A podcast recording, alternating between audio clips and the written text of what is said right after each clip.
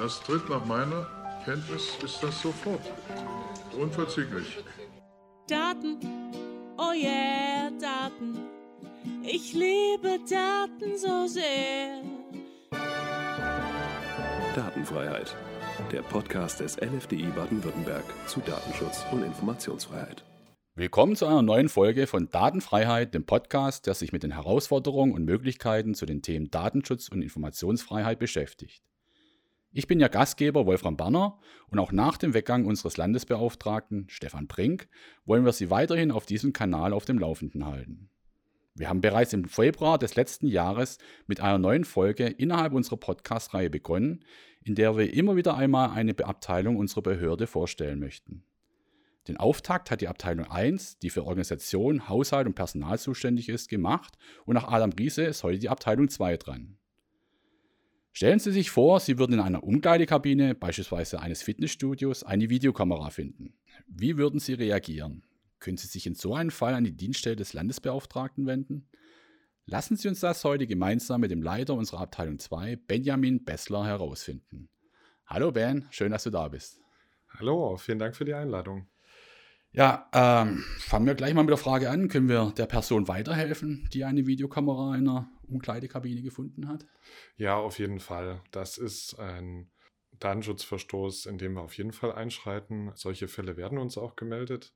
Ich kann mich an einen Fall erinnern, da hat es sich ein anonymer Nutzer an uns gewandt, weil er in einer Herrensauna äh, Videokameras vorgefunden hatte. Das hat ihn natürlich irritiert und dann sind wir mit den Verantwortlichen in Kontakt gekommen und die haben dann auch, nachdem wir ihnen das ausführlich erklärt haben, eingesehen, dass das leider gar nicht geht. Also es ist tatsächlich nicht nur ein Klischee, dass es Videokameras durchaus in Umkleidekabinen geben kann, sondern das passiert tatsächlich in der Wirklichkeit ja. und die melden sich dann auch bei uns.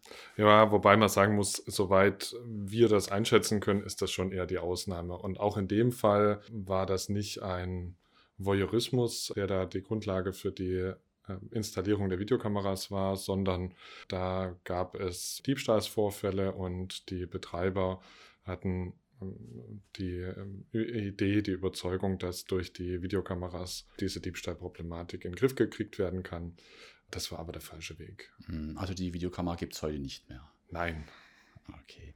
Ähm, was sind denn die meisten Fälle, die so gemeldet werden bei euch reinkommen in Sachen Videowachung? Oder lass mich mal raten, sind Nachbarn, die irgendeine Videoanlage aufgebaut haben. Der andere Nachbar fühlt sich gestört, die melden sich dann bei euch.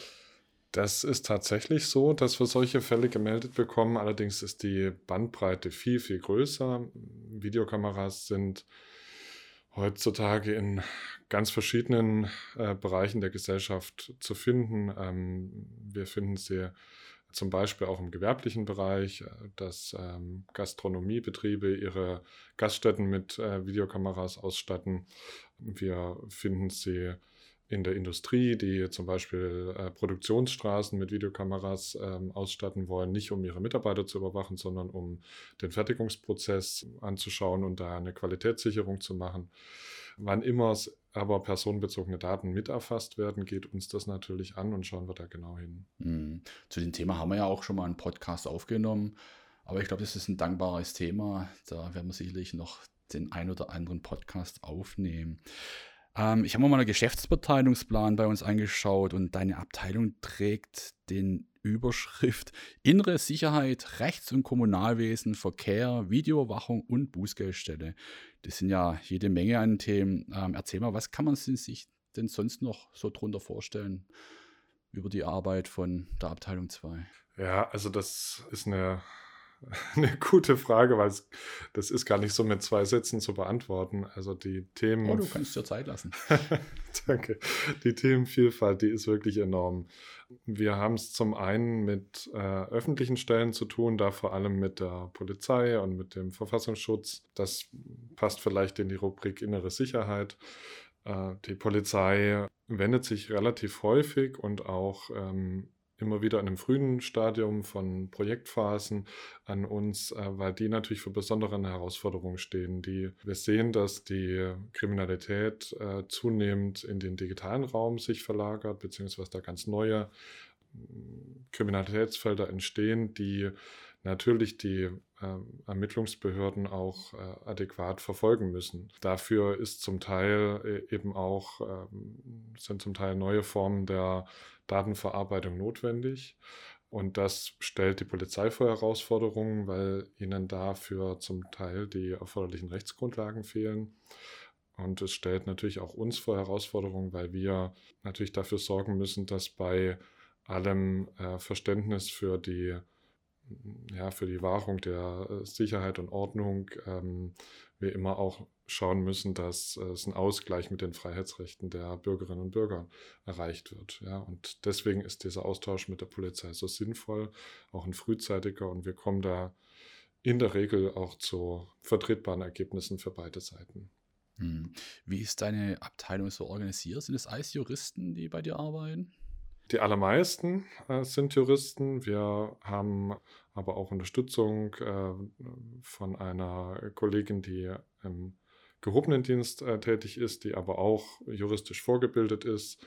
Manche haben auch noch eine Zusatzausbildung, ähm, zum Beispiel einen äh, zusätzlichen technischen Hintergrund. Das ist auch sehr hilfreich. Allerdings doch die Vielzahl der Fragestellungen, mit denen wir es zu tun haben, sind juristische Fragestellungen. Ja, und die ähm, sind eben in der gesamten Bandbreite der, der Themen, die du vorhin gerade vorgelesen hast, äh, vorhanden. Also auch äh, im Kommunalbereich oder im Bereich Videoüberwachung, ja, oder im Rechtswesen, wo wir es mit Rechtsanwälten, Notaren, Steuerberatern, aber auch mit der Justiz zu tun haben, wo es auch immer wieder äh, Anfragen von uns äh, an uns gibt, ob und äh, wie die äh, Justiz äh, Daten von Bürgerinnen und Bürgern verarbeiten darf. Hm. Und wie ist da der Weg? Also ich stelle mir jetzt mal vor, ähm, läuft, kommt eine Beschwerde rein, ähm, jemand beschwert sich, er ist bei der Polizei, gibt es noch irgendwelche Datensätze über ihn und er meint, die sind zu Unrecht gespeichert. Landen die direkt bei dir auf dem Tisch? Landen die direkt beim Bearbeiter oder wie ist denn das so der gängige Weg? Ja, also die Beschwerden gehen ähm, bei unserer zentralen Poststelle ein und werden dann über die Registratur den jeweiligen Abteilungen zugeleitet und da zunächst mal den Abteilungsleitern. Und die verteilen das dann ähm, auf die jeweils zuständigen Referentinnen und Referenten. Im Polizeibereich ist es so, dass ich einen Teil der Anfragen, vor allem die Grundsatzangelegenheiten, selber bearbeite. Und äh, so Einzelfragen wie zum Beispiel ein Bürger oder eine Bürgerin, die er fragt, ob die Polizei gegebenenfalls zu Unrecht personenbezogene Daten mhm. gespeichert mhm. hat. Das leite ich dann weiter an, den, äh, an eine Kollegin oder einen Kollegen, der dieser Frage nachgeht und äh, sich dann entweder direkt mit der Polizei in Verbindung setzt oder in manchen Fällen auch erstmal darauf verweist, dass es dafür eine zentrale Auskunftsstelle beim Landeskriminalamt gibt. Mhm. Bei der Fülle von den Aufgaben von deiner Abteilung können wir sicherlich nicht auf jeden Punkt eingehen. Ich habe mal deshalb ein paar Themen rausgepickt. Lass uns mal mit den Kommunen anfangen. Wie ist da die Zusammenarbeit mit den Kommunen? Immer besser, ja. Also äh, wir haben uns in den letzten Jahren bemüht, eventuell bestehende Vorbehalte abzubauen. Ähm, das haben wir dadurch versucht, dass wir verschiedene Formen, äh, neue Formen der Zusammenarbeit ähm, etabliert haben und alte Formen der Zusammenarbeit wieder ähm, aufgegriffen haben. Wir, äh, es gibt ein Austauschgremium mit den Spitzenverbänden, den kommunalen, wo wir versuchen, die, äh, den Landkreis, Städte und Gemeindetag so ein bisschen als Multiplikatoren zu nutzen. Einerseits um Rechtspositionen ähm, oder Beratungsangebote von uns aus äh, zu streuen, aber eben auch um Bedürfnisse die, die Kommunen an die ähm, Gremien weitergeben, zu kanalisieren, sodass wir die eben dann gebündelt mitkriegen. Wir haben über das äh, BIDIP, unser Bildungszentrum, eine Reihe von Veranstaltungen, die wir auch ähm, jetzt in 2023 weitermachen werden, äh, wo wir den Kommunen zum einen Grundlagenschulungen anbieten, zum anderen aber auch ja, im, im Einzelfall sehr bedarfsbezogene äh, Fortbildungen machen. Und wir haben im letzten Jahr angefangen, ähm, ein Hospitationsprogramm ins Leben zu rufen. Und haben unsere Kolleginnen zu kommunalen Stellen geschickt, nicht um dort zu kontrollieren und irgendwelche Fehler festzustellen, sondern um den dortigen behördlichen Datenschutzbeauftragten mal für ein, zwei Wochen über die Schulter zu schauen und zu sehen, was für Herausforderungen haben die eigentlich im Alltag, wo klemmt es am meisten, wo brauchen die am meisten Unterstützung. Und Ach, die Leute sind doch bestimmt begehrt, oder? Die freuen sich doch, die Kommunen, wenn da jemand kommt und denen auch helfen kann. Das ist doch bestimmt ein Geben und Nehmen. Also das, äh, das ist auch meine, meine Hoffnung, ja, dass das so ankommt. Ähm, gleichwohl äh, war in der Vergangenheit mein Eindruck, dass es schon so eine, so eine gewisse Vorsicht gab, äh, sich, mit der, sich an der Aufsichtsbehörde zu wenden, weil man nicht so richtig wusste, ob äh, man dann gleich mit äh, einer entsprechenden Maßnahme rechnen Hm, muss. verstehe. Ja, das ist aber gar nicht unser Ansatz, sondern wir wollen die Kommunen beraten, wo wir können. Es gibt, ich glaube, 1100 Kommunen in Baden-Württemberg. Das können wir sicher nicht in jedem Einzelfall tun, aber ähm, wo wir es können, versuchen wir das. Und ähm, die Erfahrung der letzten Jahre, ähm, eigentlich seit Wirksamwerden der DSGVO, hat gezeigt, dass der Beratungsansatz viel, viel effektiver ist und äh, viel nachhaltiger wirkt ähm, als bei dir. die äh, repressive Arbeit, äh, die aber auch ähm, in manchen Situationen einfach notwendig ist. Hm, klasse. In letzter Zeit hört man öfters, dass Kommunen auch Opfer von Hackerangriffen geworden sind. Landen solche Fälle auch bei dir? Sie landen auch bei mir, ja, wobei was die technische Aufarbeitung dieser ähm, Vorfälle angeht, da arbeiten wir ganz eng mit der Abteilung 5 zusammen, die ja den technischen Datenschutz verantwortet. Und wir versuchen in, vor allem in, in letzter Zeit verstärkt auch mit der äh, Cybersicherheitsagentur Baden-Württemberg zusammenzuarbeiten, die ja das Thema Informationssicherheit ähm, verstärkt auf dem Schirm haben und versuchen da sozusagen einen ganzheitlichen Beratungsansatz äh, zu, zu gewährleisten, sodass vor allem die äh, Kommunen wissen, was sie in Zukunft besser machen können, äh, damit sich so ein Vorfall nicht wiederholt. Hm. Ich habe mir auch sagen lassen, dass es auch zu deinen Aufgaben gehört, Spaziergänge mit Studentinnen zu machen. Stichwort ähm, auch wieder, glaube ich, Videoüberwachung war das Mhm. irgendwas, Polizei. Kannst du vielleicht mal kurz drüber berichten? Hört sich Ja. interessant an. Ja, ähm, ich hatte leider äh, selbst äh, keine Zeit, den Spaziergang persönlich zu begleiten. Aber in der Tat, wir versuchen über die Projektarbeit das Thema Datenschutz in verschiedenste äh, ja, gesellschaftliche Kontexte äh, zu, äh, zu bringen und freuen uns immer, wenn auch andere ähm, Akteure, an die man vielleicht im ersten Moment gar nicht so denkt, Interesse an dem Thema hat.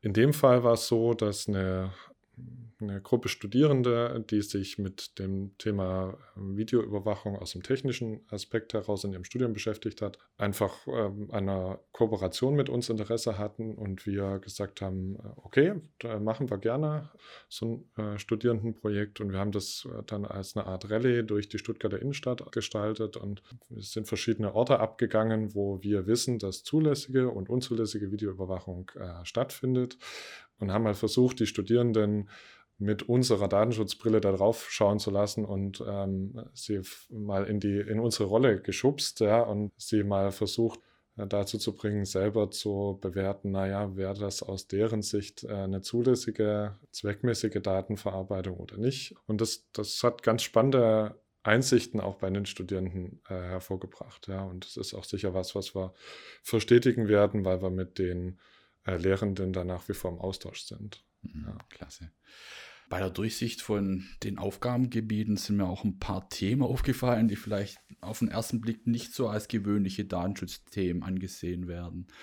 Dazu gehören beispielsweise Detekteien. Mhm.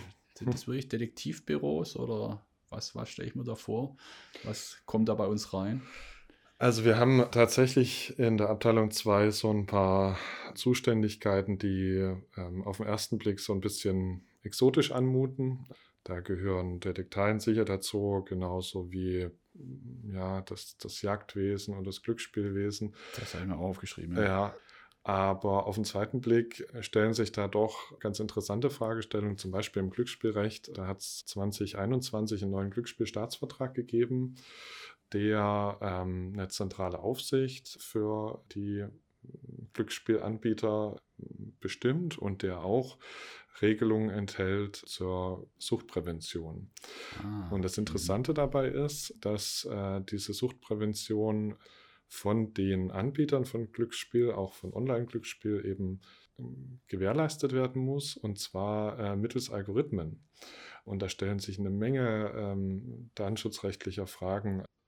Geht es um Zugr Zutrittsberechtigung praktisch? Also, dass man erkennt, ob. Unter anderem geht es da ähm, um Zutrittsberechtigung, mhm. dass wenn eine spielende Person ein bestimmtes finanzielles Limit überschritten hat, ähm, sie dann für einen gewissen Zeitraum, zum Beispiel für den jeweiligen Kalendermonat, nicht mehr die Möglichkeit hat, an einem legalen Online-Glücksspiel teilzunehmen.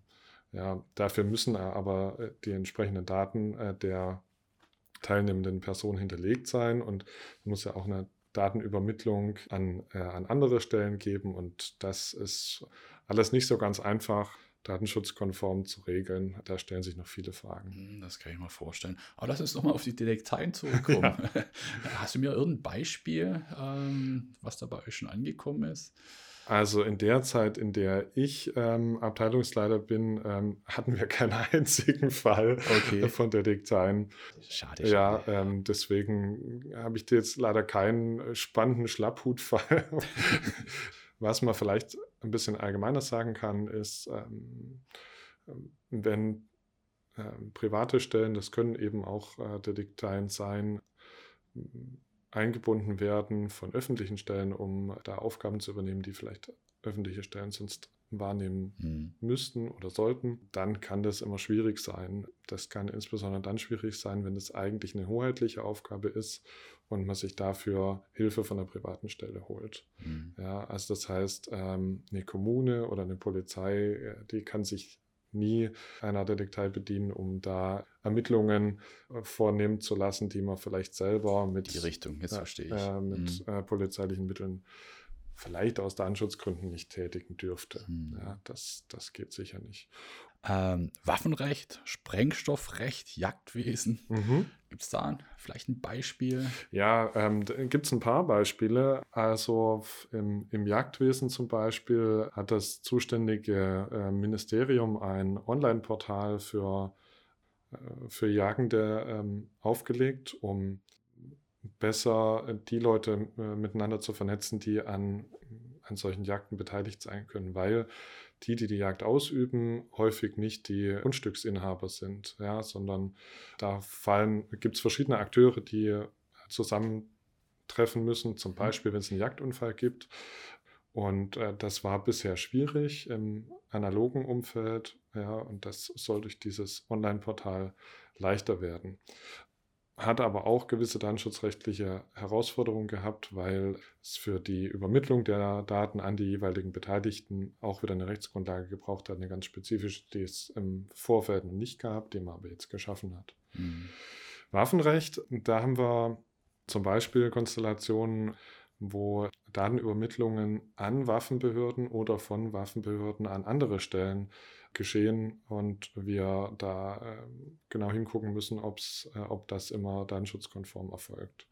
Ja, also ich erinnere mich an einen Fall, da hat einer, ich glaube, infolge einer, eines äh, Straßenverkehrsdeliktes Probleme mit seiner waffenrechtlichen Erlaubnis bekommen und hat sich dann äh, bei uns darüber beschwert und wollte wissen, ob das denn zulässig ist, dass die äh, die Behörde, die für die Ahndung des Verkehrsverstoßes zuständig ist, äh, das an die Waffenbehörde übermitteln darf. Mhm. Eigentlich wollte er von uns wissen, ob die Waffenbehörde die Erlaubnis entziehen darf, aber das ist natürlich eine Entscheidung, die, äh, zu der wir uns nicht verhalten. Mhm. Aber wie gesagt, ihr habt echt super spannende Themen.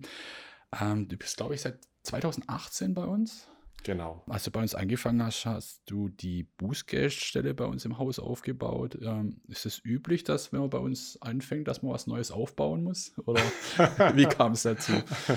Ja, das war ähm, sicher eine außergewöhnliche Situation und für mich eine, äh, eine außergewöhnlich positive Erfahrung.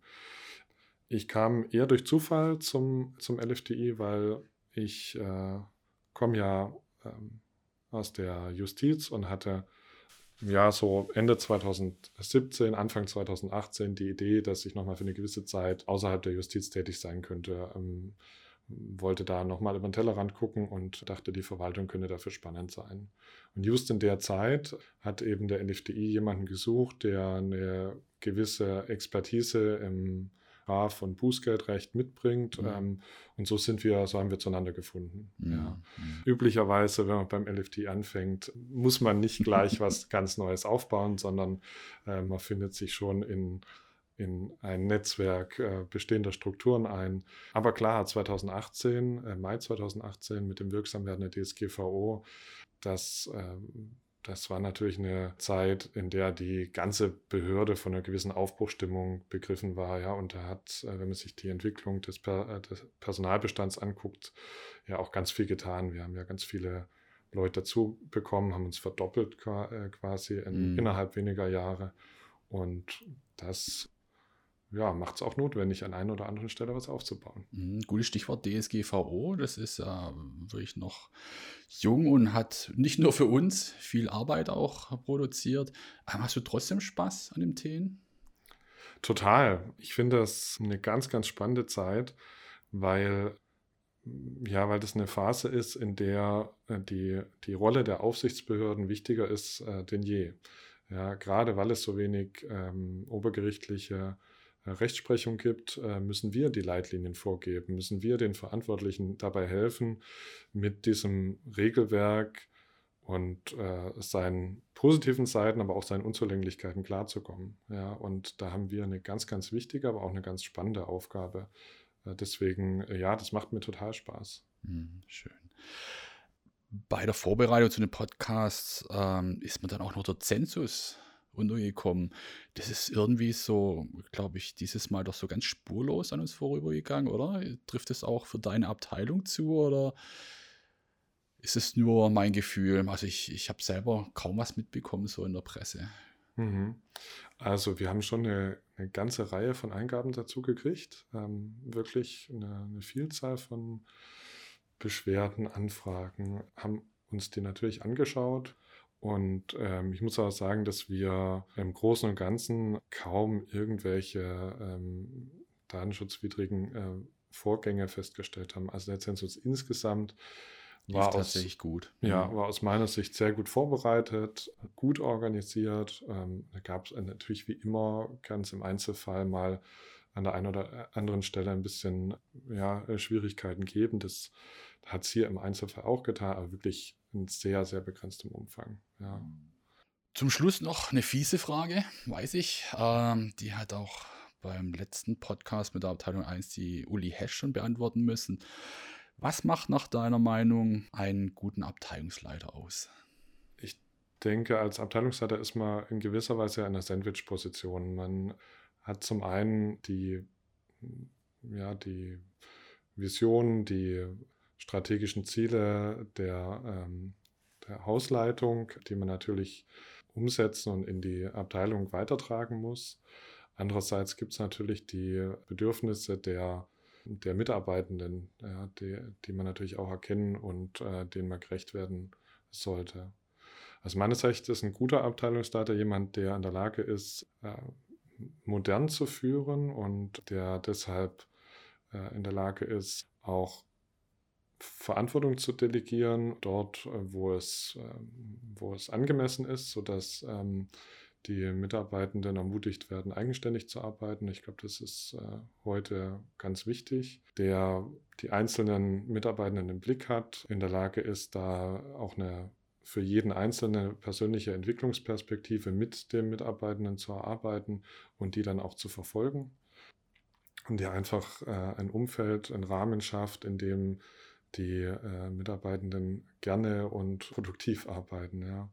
Außerdem sollte die, ähm, die strategischen Ziele ähm, im Blick haben, sollte die Schwerpunkte setzen, vorgeben. Gerade wenn man so ein, eine Abteilung hat, die so viele Themen hat, die kann man natürlich nicht alle mit der gleichen Intensität bearbeiten. Da muss man Schwerpunkte vorgeben und auch ja, Impulse geben. Ähm, wie man äh, an bestimmte Themenfelder herangeht, ja, wo sich welches Projekt anbietet, ohne dass man jetzt alles im Einzelnen vorgeben muss, ja, aber da Verantwortung übernehmen, wo es eben gefragt ist, ja, schwierige Entscheidungen treffen und die nicht abwälzen und ansonsten die, äh, die Mitarbeitenden sich, sich, entwickeln, äh, sich entwickeln lassen und sie dabei unterstützen. Das, glaube ich, macht einen guten Abteilungsleiter aus. Da bin ich ganz bei dir. Ja, Mensch, das hat jede Menge Spaß gemacht. Super interessante Themen bei dir in der Abteilung. Ich bedanke mich recht herzlich bei dir. Vielen Dank für die Einladung. Ciao. Ciao.